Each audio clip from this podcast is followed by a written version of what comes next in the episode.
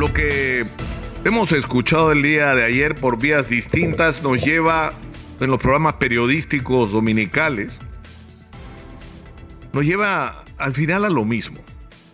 Fíjense ustedes, resulta que hay un escándalo porque el que fuera hasta hace poco jefe de la autoridad de la reconstrucción por cambios, que ha probado ser en una circunstancia de, de crisis un aparato absolutamente ineficaz, que no ha cumplido la función que debía cumplir, que equivocó su estrategia y que gastó mal el dinero de todos los peruanos y que además pagó por eso, porque contratamos a unos ingleses para que nos dijeran lo que había que hacer, que creen que los ingleses lo hacen gratis. tenemos que pagar a los ingleses un porcentaje de cada dólar que se gasta. Pero el problema es que se ha descubierto, es un escandalete, ¿no? O sea que el señor ya desde aceituna, pues compraba aceituna con castaña, aceituna verde con castaña que a él le encanta y se gastó como dos mil soles en eso, del presupuesto de la reconstrucción. Y trescientos y tantos mil soles en ropita para su gente. Y renovó los muebles porque parece que no le gustaban los que encontró. Es decir, eh, un nivel de preocupación y de que, revela la calidad de personajes en, quienes ponemos el manejo de los fondos públicos. Pero la discusión acá no es solamente esta, es decir, no es solamente la, discusión sobre el dispendio de los fondos públicos, sino la calificación para el ejercicio de la función pública. Entonces, y esto no es algo nuevo, y, es, y esto es algo que ha seguido ocurriendo y peor durante el gobierno de Pedro Castillo, porque Pedro Castillo se queja y en ese punto no deja de tener razón que no le quisieron reconocer el resultado electoral, que la derecha desde el Congreso lo boicoteó desde el primer día pidiendo su vacancia. Eso es verdad. Pero tan grande como verdad es que nadie lo forzó a nombrar a los incapaces que puso en demasiados eh, ministerios y organismos públicos, a gente que no tenía ninguna calificación, a que estaba ahí porque era de alguno de los movimientos o partidos a los que le debía favores para poder sostenerse en el gobierno, o porque era gente a la que le debía por la campaña electoral, o era gente a la que necesitaba en esos puestos para lo otro que fue el gran defecto del gobierno de Pedro Castillo, que es la corrupción para todas estas redes de corrupción que se tejieron con gente como Salatiel Marrufo en el Ministerio de Vivienda, que eran prácticamente mafias organizadas para saquear el Estado. O sea, de eso, ¿quién tiene la culpa? ¿La derecha? Fue la derecha la que le movió la mano a Pedro Castillo para que hiciera lo que hizo un gobierno ineficiente y atravesado por la corrupción, uno más y peor.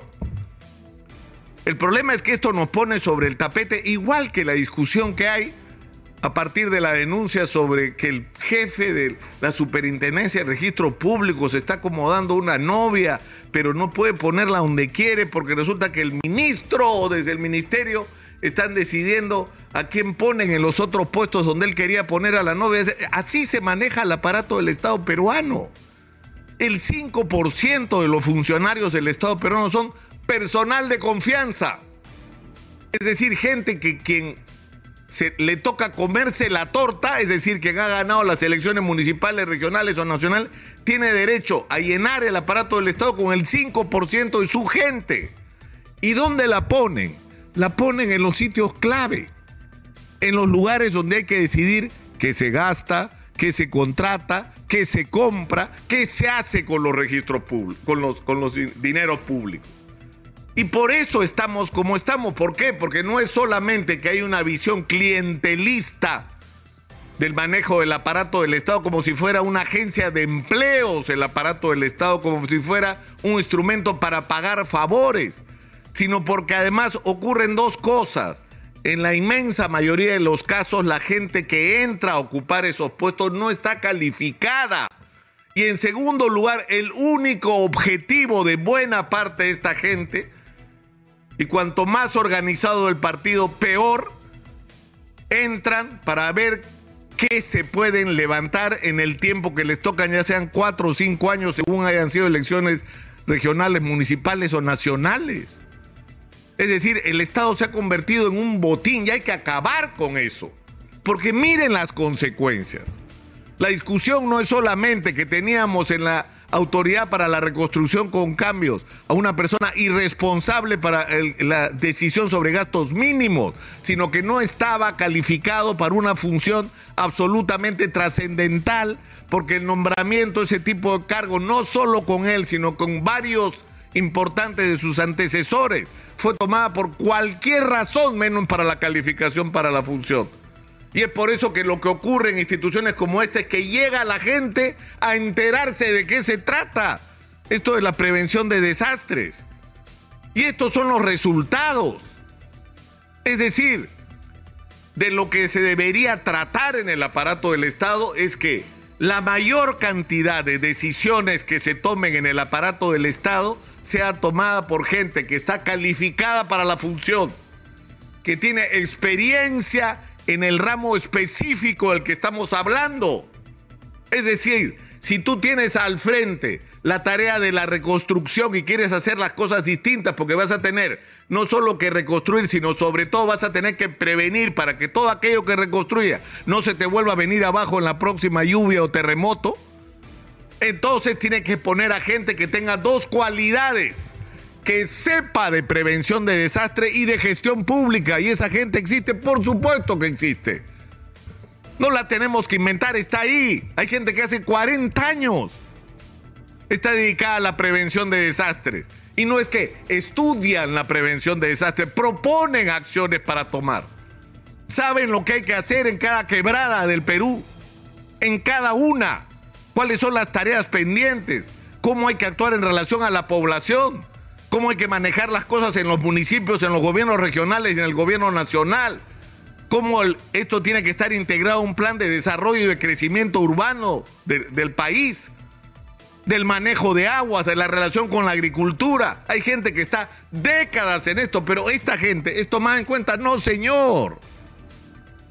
Igual pregúntenle a la gente de los colegios de ingenieros de la libertad de Ancas, de Lambayeque, de Piura, de Tumbes, si no saben ellos lo que hay que hacer en relación a las obras de prevención para desastres y en las estrategias de desarrollo de cada una de las regiones. No los escuchan, no los llaman, no existen. Son excluidos porque eso no interesa. O sea, la, tragedia nacional es que, quienes han tenido el poder en sus manos no han estado interesados en construir un país con perspectiva, con planes de largo y mediano plazo, sino desesperaditos por hacer la mayor cantidad de obras de las que se saque rápido caja. Y eso está directamente relacionado con el tipo de Estado que hemos construido. Un Estado ineficiente y corrupto. Es el problema nacional. De acá lo he discutido con todos. Con todos desde con la gente de derecha que quiere cambiar la constitución encerrados en, o sea, después de defender la constitución, quieren cambiar la mitad de la constitución encerrados en cuatro paredes en el Congreso y con menos de 10% de aprobación nacional. Es decir, cuando el país no lo respalda. Y en el otro lado, la gente quiere hacer una asamblea constituyente de un país donde no hay ni partidos. Ni partidos políticos tenemos.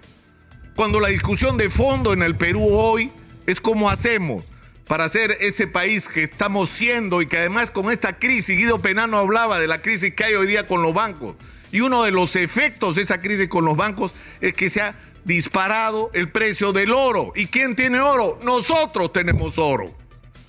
Entonces vamos a tener más recursos como país si hacemos las cosas con inteligencia, pero ¿de qué nos sirve tener esos recursos si no tenemos planes para invertirlos adecuadamente? Y en segundo lugar, un aparato del Estado que sea eficiente y honesto, que no sea ineficiente y corrupto como es el Estado que tenemos hoy. Eso es lo que hay que corregir. Hay que acabar con la dedocracia, con la decisión de que yo te pongo acá porque me apoyaste en la campaña, porque eres parte de la mafia, ¿no? Que te llevó al poder o porque eres parte del grupo político que te sostuvo, porque tienes que entregarle ese ministerio o esa dependencia pública que en el Congreso te va a dar los votos que necesitan y lo que tenemos al final es una desgracia de aparato del Estado, de ineficiencia y de corrupción, insisto. Y lo que hay que superar es la dedocracia y reemplazarla por la meritocracia. De eso debería estar discutiendo el Congreso de la República de cómo producir una profunda reforma del aparato del Estado peruano, y no haciendo el ridículo los congresistas que la semana pasada primero decidieron ni siquiera discutir el adelanto de elecciones porque se quieren quedar hasta el 2026. En segundo lugar, adelantar la semana de representación. Ha visto que se han ido todos a ver eh, lo que está, a ver, ¿no? A mirar con sus camionetas 4x4, sus bolsitas con agua. ¿Qué creen? ¿Que están ayudando a alguien? ¿Que están resolviendo algo? ¿Creen que la gente lo necesita ahí? La gente lo necesita en el Congreso, trabajando de lunes a domingo, resolviendo problemas como este, el de la reforma del aparato del Estado el de reducir al mínimo los puestos de confianza, al de construir un aparato del Estado eficiente y transparente con mecanismos mucho más severos de control de la corrupción, empoderando a la Contraloría para que no solamente pueda opinar, sino que una observación de la Contraloría se active rápidamente y se convierta en un proceso que pueda permitir la destitución de funcionarios y el inicio de procesos penales. A eso se debería dedicar y no a perder el tiempo paseándose a ver si les liga alguna foto o algún videito en algún noticiero. Soy Nicolás Lucar, esto es Hablemos Claro. Estamos en Exitosa, la voz que integra al Perú.